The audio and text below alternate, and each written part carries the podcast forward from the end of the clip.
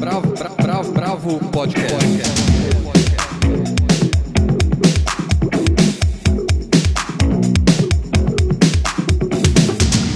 Olá, bem-vindos ao podcast da Bravo. Eu sou Guilherme Werneck e a edição de hoje vai ser um pouco diferente.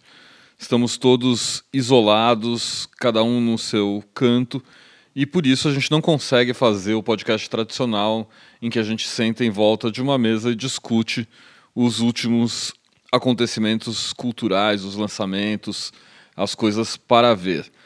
Mas para mudar um pouco essa jogada, a gente convidou uma série de artistas ilustres que a gente admira um bocado para trazer dicas de livros, de filmes, de peças, de discos, de arte, para a gente poder é, atravessar juntos essa quarentena.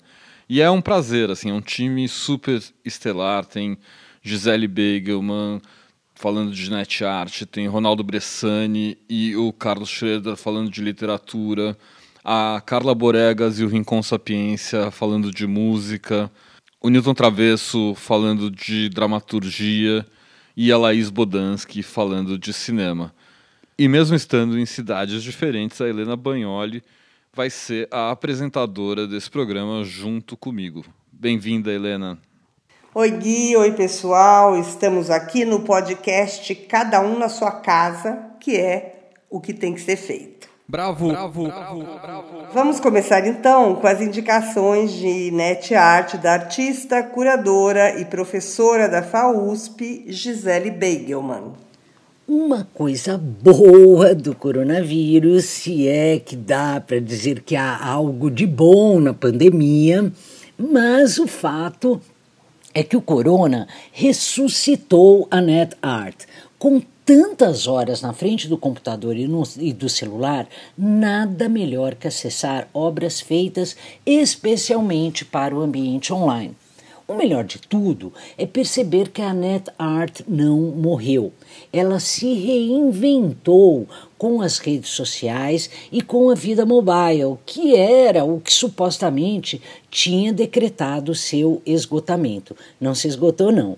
Por isso, eu selecionei aqui obras que jogam nos dois times, isto é, obras de net art que já são consideradas clássicas, no sentido que são referências da história da arte digital e foram criadas ainda nos anos 90, e obras que lidam com os novos temas e instrumentos da internet de agora Bom, de trás para frente, ou indo dos mais recentes aos mais clássicos, eu começo por dois, duas obras que têm como tema uma questão muito importante aí da net art atual, que são as novas narrativas visuais que se constroem a partir dos quaquilhões de imagens que são despejadas por todos nós cotidianamente na internet. Nesse recorte, eu indico dois projetos: Motivações Genuínas, do diretor Joran Fingerman, e Calendário Dissidente, da designer Didiana Prata. O Motivações Genuínas é uma série de pequenas crônicas e essas crônicas elas são compostas, construídas com imagens do Yoram e para as quais é, ele cria histórias surpreendentes, focando os personagens anônimos que aparecem por casualidade nas suas fotos. E ele utiliza para isso o campo da legenda. As histórias são geniais, eu recomendo muito esse perfil. O calendário dissidente é um site. Esse site faz o mapeamento e o arquivamento dos principais acontecimentos políticos desde a posse do presidente Bolsonaro. E esse mapeamento é feito com imagens que circulam diariamente no Instagram. Todo o processo é inteiramente automatizado, envolve recursos de inteligência artificial e aprendizagem de máquina no processo de classificação e arquivamento das imagens coletadas. Dá para passar muito tempo pesquisando nesse site. Porque ao navegar você recorda e constrói novas memórias deste nosso presente em convulsão. É realmente incrível refazer a história da loucura em que nós entramos desde a posse do nosso presidente, tendo por base a, a memória gráfica das redes. Então sigam arroba Motivações Genuínas no Instagram. Motivações Genuínas é motivacões, sem cedilha e sem tio, underline, né, é, é, travessão, genuínas e acessem é, http dois pontos barra barra calendário para conhecer aí esse incrível calendário da Didiana Prata. Bom, é, no que diz respeito às pérolas da net art raiz, eu confesso que foi muito difícil para mim selecionar os meus favoritos. Eu tenho muitos aí nessa área, mas é, tentando aí uma algumas indicações imperdíveis, eu recomendo o site My Boyfriend Came from the War, da artista russa Olia Lialina. Esse é um trabalho de 1996, feito na época em que a internet queria ser uma espécie de nova televisão. E aonde então eram os frames, uma divisão da tela em múltiplas janelas com conteúdos simultâneos. Era uma bagunça e nunca funcionou direito. Eu acho que a Olia é, foi a única pessoa que conseguiu fazer disso um trunfo e criou, é, a partir dessa arquitetura em frames, um romance hipertextual excelente sobre um casal que se reencontra depois de uma guerra. Não se diz no site qual é essa guerra. O site é todo preto e branco, contrariando aí a lógica das cores cítricas e berrantes que dominavam a web 1.0 numa espécie de contraponto ao mundo impresso, mas é também uma das mais lindas baladas de amor e desamor que eu conheço. Bom, então clica lá, http dois pontos barra barra www www.teleportacia.org war.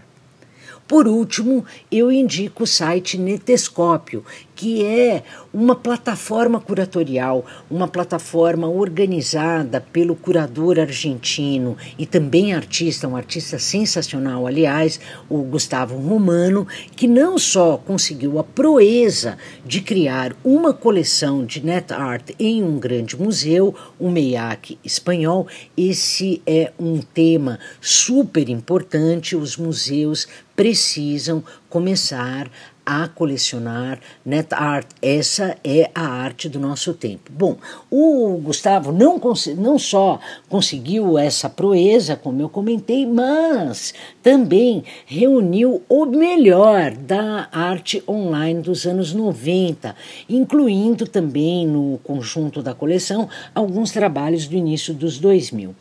Os sites estão disponíveis individualmente no menu Obras e é possível também navegar por artistas, pelos artistas que integram essa coleção do MEIAC. Mas o mais legal é passear pelas diversas curadorias que o Gustavo criou ao longo do projeto. São horas de entretenimento e reflexão garantidas. O endereço é http netescópio.meiac.es. Essa é a minha seleção. É, motivações genuínas no Instagram do Yoram Fingerman, calendário dissidente da Didiana Prata, My Boyfriend Came from the War da Olia Lialina e Netescópio do curador Gustavo Romano. É isso. Bravo, bravo, bravo, bravo. Agora vamos falar de música. A Carla Boregas, que é do Racta, baixista do Racta, que acabou de lançar um disco incrível com o Maurício Takara chamado Linha d'Água, vai indicar três discos pra gente. Olá a todos, aqui é a Carla Boregas que fala e eu queria indicar três discos para vocês. Uh, o primeiro disco é o Massive Oscillations, do clarinetista polonês Wacław Gimpel, que foi lançado em janeiro. É um disco que, além de clarinete e outros instrumentos acústicos, ele também explora sons de osciladores e sequenciadores e filtros também. E ele trabalha bastante com uma rítmica bem repetitiva e hipnótica. Eu descobri esse disco por acaso e desde que eu comecei a ouvir ele eu fiquei grudada porque é um som muito intenso e é uma, uma estética que me, me interessa bastante. O segundo disco é um disco de 2017 do Ryuichi Sakamoto, é o Async. Esse disco eu acho que também é um outro disco que eu ouvi muito no, nos últimos dois anos. Uh, é, um, é o primeiro disco que ele fez depois do Out of Noise, que eu acho que é de 2008 ou 2009. E foi logo depois que ele se curou de um câncer na garganta. Então é um disco muito, não sei, ele tem uma profundidade sentimental que sempre me toca muito.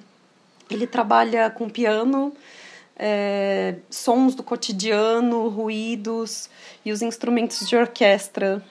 É, em especial desse disco, a minha faixa predileta é a Life Life. O último disco é um disco que eu acabei de descobrir esses dias também, então ainda nem consegui me aprofundar muito nele, mas que chama The Oracle.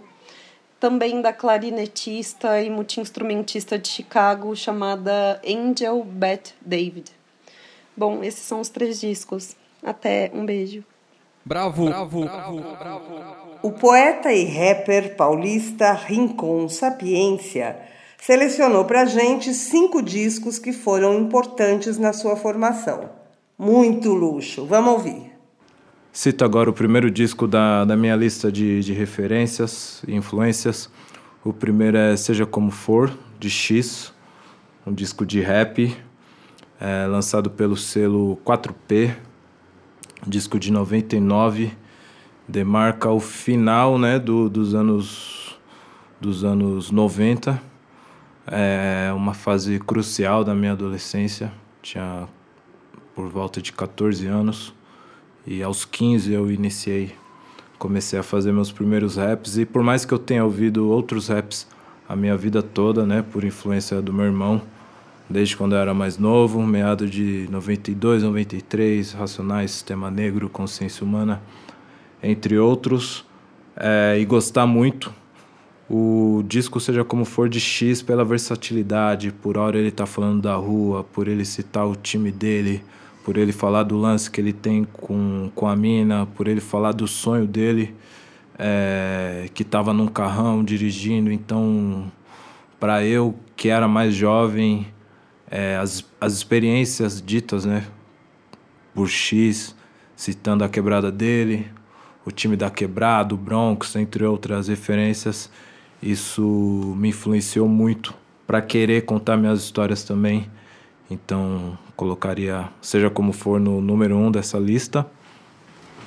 É, o segundo disco citaria O Canto da Razão, Arte Popular, é, o, o Pagode nos anos 90 foi muito presente né, na minha vida, porque era o som que estava em alta nas FMs, é a música preta, é um estilo de música que sempre muito presente, é, então, é, ou na escola zoando, você se ouviu samba, na praça onde eu jogava bola, de frente onde eu morava, tinha uns bancos onde o pessoal jogava truco e fazia samba, tinha um lugar nas casinhas que tinha um samba, de sexta-feira, se eu não me engano. Então o samba era uma grande referência do que tinha sobre música é, nesse período.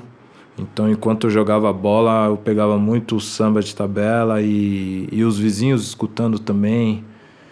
Então, o Pagode 90 me influenciou muito.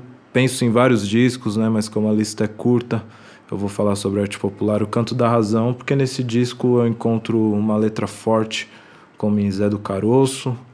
É, você tem grooves incríveis de, de cavaquinho, né? Dentro do samba e do meu entendimento de samba, para mim as referências eram muito novas de musicalidade, de o jeito de cantar. Tinha o romântico, tinha aquele mais divertido, partidão. É, então, é, esse disco e essas músicas me lembram muito festa de aniversário, Coab e vários momentos interessantes da, da minha vida. Esse LP a gente tinha. Então eu coloco ele em segundo nessa lista. É, como terceiro disco, é, fico com África Brasil, de Jorge Ben. É, disco que influenciou muito da sonoridade de, de Galanga Livre. É, pelo, pelo, pela sonoridade e também pelo contexto, né? Um, então, todos esses discos que remetem à cultura preta, africanidade, tudo isso acaba sendo uma referência, né? Quando você está criando um disco com esse caráter, principalmente o Galanga Livre. Então, esse disco África Brasil é, é para mim é um, é um ponto muito na medida de falar, já traz esse título, né? Essa africanidade. Tem muitas músicas divertidas. É, Chica da Silva, Mais Séria, Um Babara Uma, traz futebol também, a música que fala do, do Camisa 10 da Gávea. Então, o, o repertório com a sonoridade e esse espírito de africanidade, assim, é muito na medida, assim, é. Eu acho que a melhor experiência que você pode trazer num disco é fazer o ouvinte ter várias sensações. Então ele segue uma linha que é esse esse Brasil africano, esse África Brasil, mas cada faixa tem tem uma sensação, uma medida, um tempero. Esse disco de vários, né, grandiosos de Jorge Ben é um que se destaca na, na minha formação e na, na influência na minha vida, né? É, o quarto disco que eu cito é The Quarter Tree, Lil Wayne, né, o único internacional dessa lista, mas foi um, foi um disco que é, Lil Wayne começou a aparecer para mim como um, um, cara que se destaca por ser muito espontâneo. Ele faz rimas, uh, linhas né, altamente criativas, mas não são necessariamente falando sobre algo muito complexo. Assim, ele usa essa criatividade dele para falar de sacanagem, é, para falar de como ele está contando dinheiro, é, para falar sobre diversos assuntos. Ele usa referências de séries, de, de futebol, de treinador, de. Enfim, aquela cabeça dele é uma explosão de ideias. E isso foi muito motivador para mim na minha formação. É uma época que as coisas não aconteciam muito é, dentro das minhas expectativas, então eu ficava ali pesquisando, ouvindo coisas. E antes de ele lançar esse disco, ele lançava muitas mixtapes, do qual ele se destacava muito. Ele era um cara que estava sendo muito valorizado na época, então é, fazia feat com participações né, com diversos artistas de diversos segmentos. E esse disco, a partir das mixtapes, era muita, tinha uma expectativa muito grande né, para o lançamento dele. E um amigo meu conseguiu baixar na internet, ele é mais nerd que eu, um documentário sobre esse disco, então mostra todo o processo dele antes do lançamento e depois do lançamento, né? No caso, esse é um disco que vende um milhão na primeira semana. Inclusive, quando ele recebe a notícia que ele tá. que ele. que vendeu um milhão, ele tá dentro do ônibus gravando e muito sereno. Ele fala pro amigo dele: Você viu? Não te falei? E isso mostra como você consegue um grande feito e você não pode baixar o gás.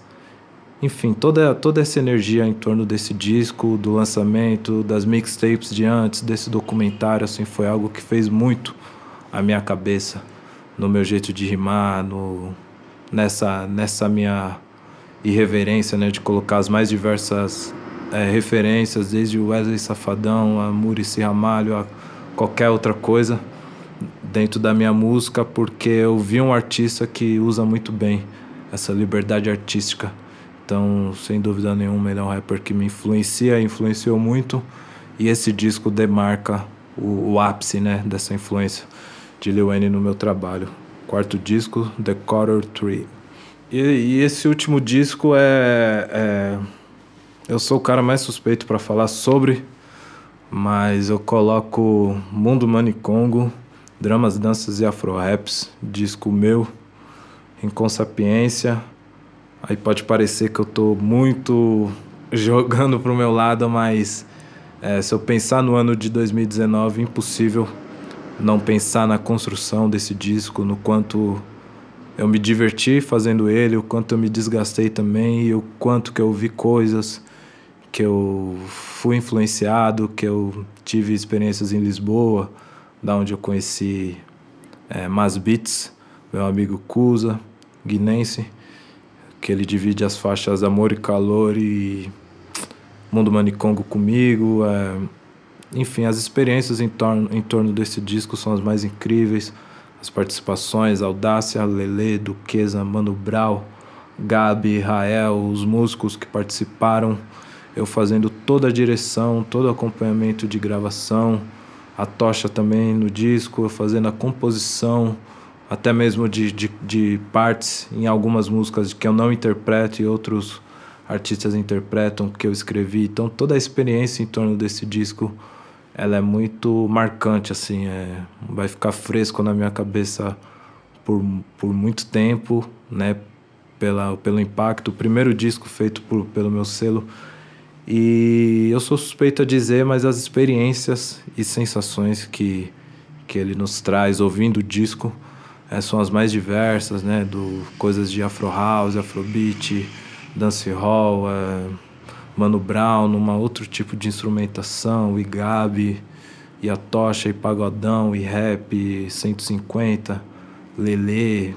Então tem muita, é uma salada de coisas que me influenciaram do funk 150, das músicas do continente africano, é, das coisas feitas aqui, né, também, de funk, de brasilidades no geral. É, então esse disco não que ele seja mais especial, né? Todos os discos que eu já lancei são muito especiais, mas a, a experiência que eu tive fazendo ele e a experiência que eu proponho para o ouvinte é muito interessante, né? Não diz respeito sobre ser muito foda ou não, mas é muito interessante. É, tanto de gente reunida, as diferenças de gerações, de idade, de estilos de som. Então colocaria aí na quinta posição dos discos marcantes influentes na vida de, de Manicongo. Boa pra nós. Bravo, bravo, bravo, bravo. Agora vamos para a literatura. O Ronaldo Bressani, que é escritor, que é crítico literário, faz umas oficinas de escrita criativa super legais. O último livro dele chama Scalp, um livro que eu adoro, super interessante, vale a pena ir atrás. Selecionou cinco livros para a gente atravessar essa quarentena. Olá, amigos ouvintes do podcast da Bravo, tudo bem? Aqui quem fala é Ronaldo Bressani e eu fui convidado a dar algumas dicas de livros. Na verdade, o editor Almir de Freitas me pediu sim, três dicas, mas como eu sou desobediente, vou dar cinco. Afinal, eu não faço mais nada na minha vida, não sei ficar lendo. Aliás, falando nisso, uh, você que está aí é, preso ou presa na sua residência e quer ler livros compulsivamente, sugiro muito que você busque uh, sebos online e pequenas livrarias que entregam livros em casa.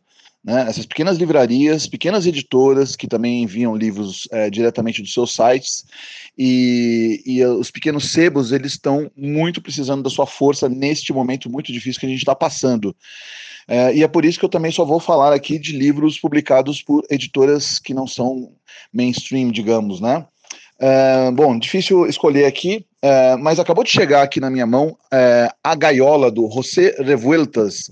Para quem está interessado em, em ler narrativas do confinamento, né? Essas, esse quase subgênero literário aí que tem aí o, o, as recordações da Casa dos Mortos, do Dostoiévski, a Estação Carandiru, do Dr. Drauzio Varela e outros livros, né? Uh, Ilha de Sakhalina, do Chekhov. Enfim, é quase um subgênero literário aí que fala sobre pessoas em confinamento, né? Esse livro é, é excepcional, A Gaiola, José Revuelta, saiu pela editora 34, com a tradução do Samuel Titan. Uh, é um livro que, que trata de uma experiência pessoal do Revueltas, quando ele foi preso em 68, depois daquele massacre que houve na Universidade de DF, na Cidade do México. Ele foi preso, né? Ele era um cara super ativista. E aí ele escreveu uma novelinha muito curta, não tem 100 páginas aqui, falando sobre a, como é que era a vida dessas pessoas que moravam, no, que viviam numa prisão, né? Uh, pulando da, da prisão para para falta de ar, é, chegou também aqui uh, asfixia do Franco Berardi, Franco Bifo Berardi, um grande filósofo italiano contemporâneo, uh, um cara sensacional mesmo, genial, que publica agora pela editora Ubu esse livro Asfixia.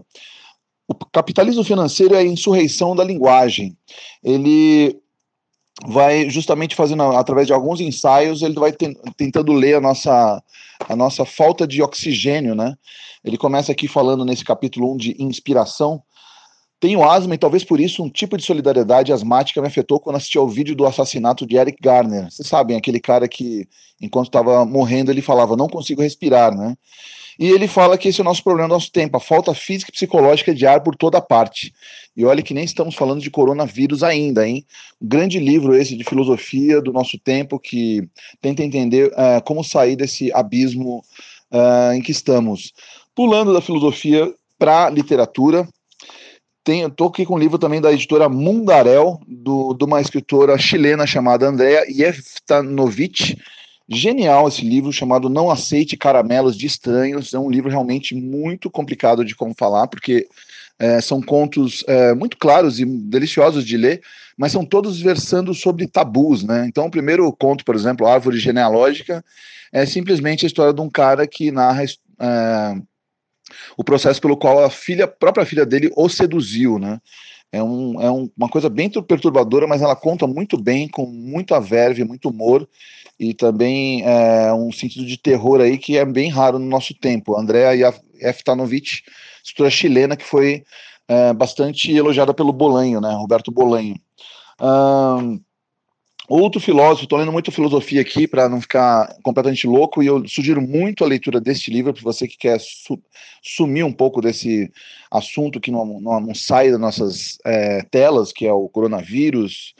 É, sugiro muito a filosofia do Zen Budismo, desse gênio que é o Byung-Chul Han, um grande coreano, é, sul-coreano, que mora na Alemanha, escreve em alemão, um grande filósofo do nosso tempo também, escreveu vários livros, esse livro saiu pela editora Vozes, ele tem tido quase toda a obra dele publicada pela editora Vozes, uma filosofia muito clara, muito apaixonada e cheia de citações.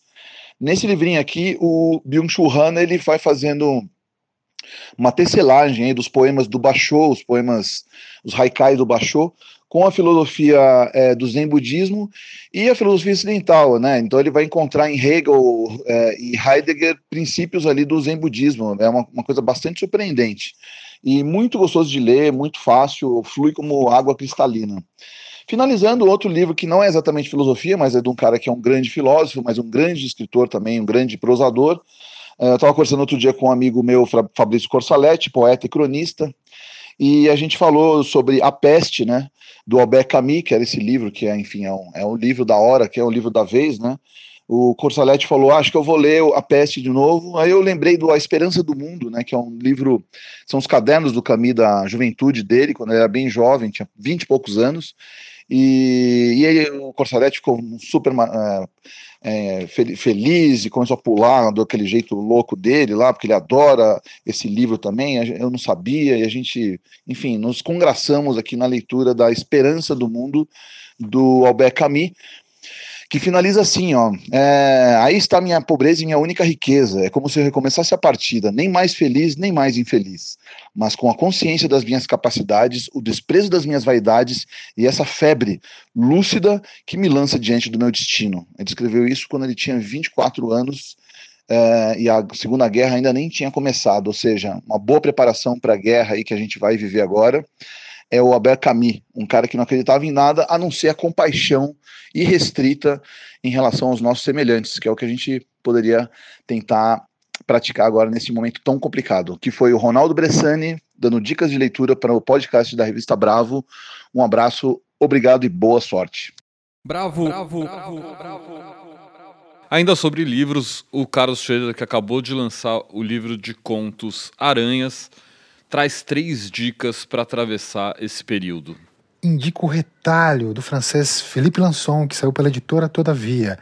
O era crítico cultural do Libération e também colunista do Charlie Hebdo. Ele estava presente na redação quando dos atentados que mataram diversas pessoas. Né? Esse livro, cheio de referências maravilhosas, é, narra a sua reconstrução, não apenas a sua reconstrução física, né, seu rosto que foi destruído, sua boca, seu braço, mas a reconstrução da sua humanidade. Saiu no ano passado, sem muito alarde, pela editora Rocco, Grandes Dias e Outras Histórias, do norte-americano Donald Bartamel. São 40 contos em que o autor faz uma espécie de blitzkrieg narrativa.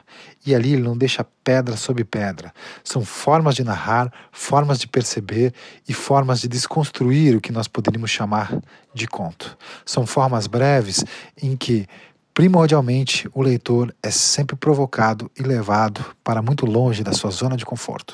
Lançado em fevereiro passado pela editora Patois, Ao Pó de Morgana Kratzmann é uma grande estreia. No romance, a personagem Sofia é assombrada por um passado tenebroso, cheio de abusos familiares. E encontra em Carlos Ilha alguma possibilidade de redenção. Mas há redenção para quem não sabe onde está? Há redenção para quem fica no meio da ponte? É um grande livro e minha dica de ficção nacional. Bravo, bravo, bravo, bravo. Newton Moreno é ator, autor de teatro e diretor. As Cangaceiras, Guerreiras do Sertão, foi o seu último espetáculo e esteve em cartaz até pouco tempo e deve reestrear assim que a gente puder sair de casa. O Newton selecionou textos e editoras que publicam autores contemporâneos de teatro. Vamos ouvi-lo. Bom, eu vou começar pela peça que eu estou lendo, que é o Relendo, que é o Ricardo III do William Shakespeare. Bom, nos tempos mais duros difíceis assim, é sempre necessário buscar um esclarecimento dos clássicos, né, dos mestres. Então eu estou revisitando aqui a Pátria Shakespeare, esse dramaturgo, pedra fundamental do teatro ocidental. E eu escolhi essa peça, que é uma trama sobre poder e ambição. Mas o que eu acho interessante é que essa peça começa quando um rei está para morrer. E nós assistimos a movimentação do Ricardo é, tramando a tomada da coroa, né? sua jornada de ascensão ao poder. Então, uma peça sobre um golpe, sobre uma tomada de poder. Sim, um estudo sobre tirania, vilania, mas é, é como engenharia super bem urdida no xadrez político tal. Mas essencialmente é sobre essa ganância pelo poder. E é maravilhoso, assim, quando você percebe como o personagem dele se dirige para o público, dizendo o que vai acontecer, e na sequência nós o vemos em ação, né? fazendo o que ele planejou. Ele nos conquista como o personagem vai convencendo e conquistando todos na história para alcançar seu objetivo maior, a coroa. Enfim, e também porque é um dramaturgo com muita consciência histórica e política né, do seu tempo, né? Das guerras na Inglaterra, do jogo de poder que tem lá naquela época. Ele orquestra as palavras que parecem quase seres vivos, né? quase tem sangue, né? de tanta urgência, tanto sentimento, tanto poder que as palavras dele têm. Não diria que é uma leitura fácil para uma quarentena, mas eu acho que relevante para nossa, a nossa instabilidade governamental é, os riscos que a gente sempre corre. E é interessante que quando o Ricardo, numa das cenas mais para frente no, na história, quer convencer o povo que a melhor alternativa para comandar a nação é ele, ele aparece com um livro sagrado embaixo do braço. A outra peça é Angels in America, do dramaturgo norte-americano Tony Kushner. É, essa peça tem me chamado a atenção, assim, voltado aqui para o meu horizonte, porque ela, acho que ela ressoa um pouco esse sentimento apocalíptico que vem assombrando a gente, o mundo, né, com essas quarentenas e mortes e, enfim, isolamentos. É, acho que quando ela surgiu, ela surgiu como uma resposta, né, da, até como uma resposta da comunidade LGBTQI, que foi exposta e atacada, né, com o recrudescimento da AIDS toda aquela construção da falácia de uma peste gay, enfim. Mas o Tony Kushner é um autor hábil o suficiente e ele faz um estudo sobre as contradições dos Estados Unidos, a hipocrisia da política da era Reagan e, claro, sobre a homofobia. Então, uma das razões que eu é, menciono essa peça, aliás, peças, né, porque se trata de um díptico, é, Millennium Approaches e Perestroika, é que a AIDS voltou a ser um tema delicado para todos nós aqui, né? Assim como outros temas que tangenciam a comunidade LGBT. A transfobia, por exemplo. Né? Uma vez que uma extrema-direita chega ao poder, alicerçada por valores muito conservadores, né? por votos conservadores, religiosos, alguns religiosos conservadores. Então eu acho que esse movimento aí de eleitoral soprou um vento estranho, né, para o nosso lado, que revelou uma, infelizmente, uma parcela preconceituosa da nossa sociedade. Então, a luta por visibilidade, representatividade, respeito, ela segue, ela se faz necessária. E eu, eu penso que, além de ser um texto belíssimo com personagens incríveis, o Angels in America nos ajuda a pensar e se fortalecer para isso.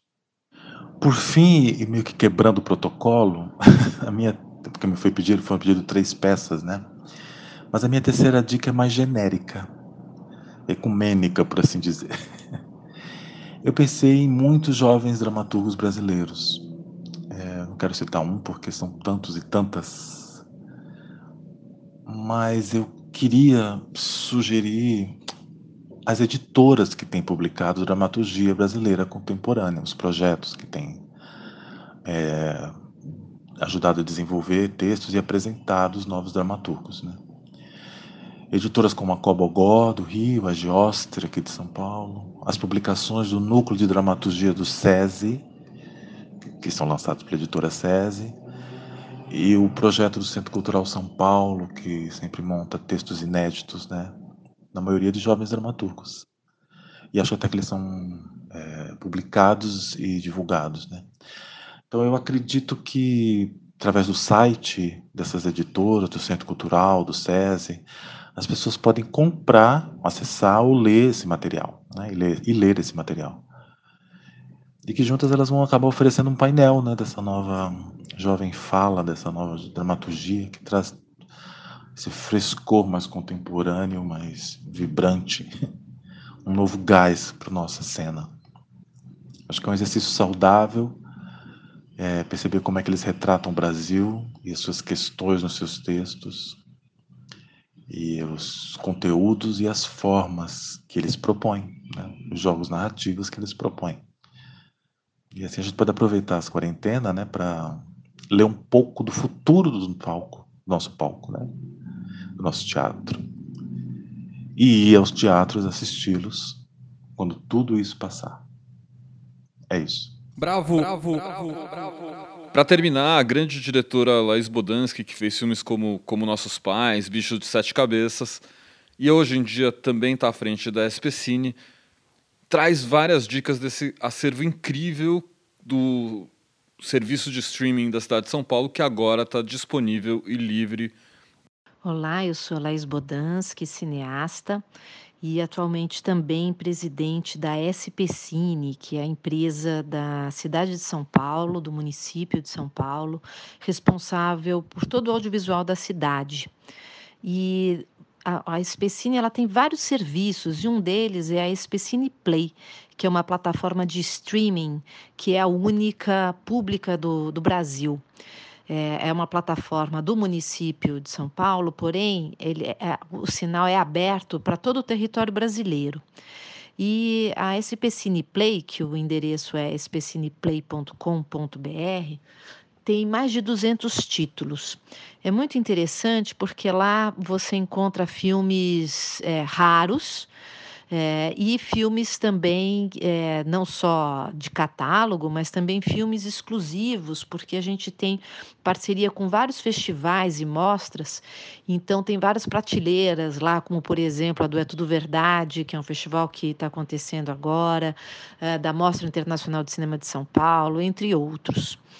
E, bom, são mais de 200 títulos brasileiros e estrangeiros também. Então é muito difícil, assim, eu destacar três filmes, mas fazendo aqui um esforço só para dar um gostinho, assim, do que, que tem ali dentro, é, eu destaco, por exemplo, é, Pichote, é, que é o filme do Hector Babenco, o, grande, o primeiro filme de grande destaque da carreira dele. Aliás, lá na Specine Play tem, acho que são vários ou quase todos os filmes do, do Hector, é, e inclusive o último dele. É, e então o Pichote está lá, acessível. É importante dizer que na Specine Play, na verdade, o, conteúdo é, é, totalmente gratuito.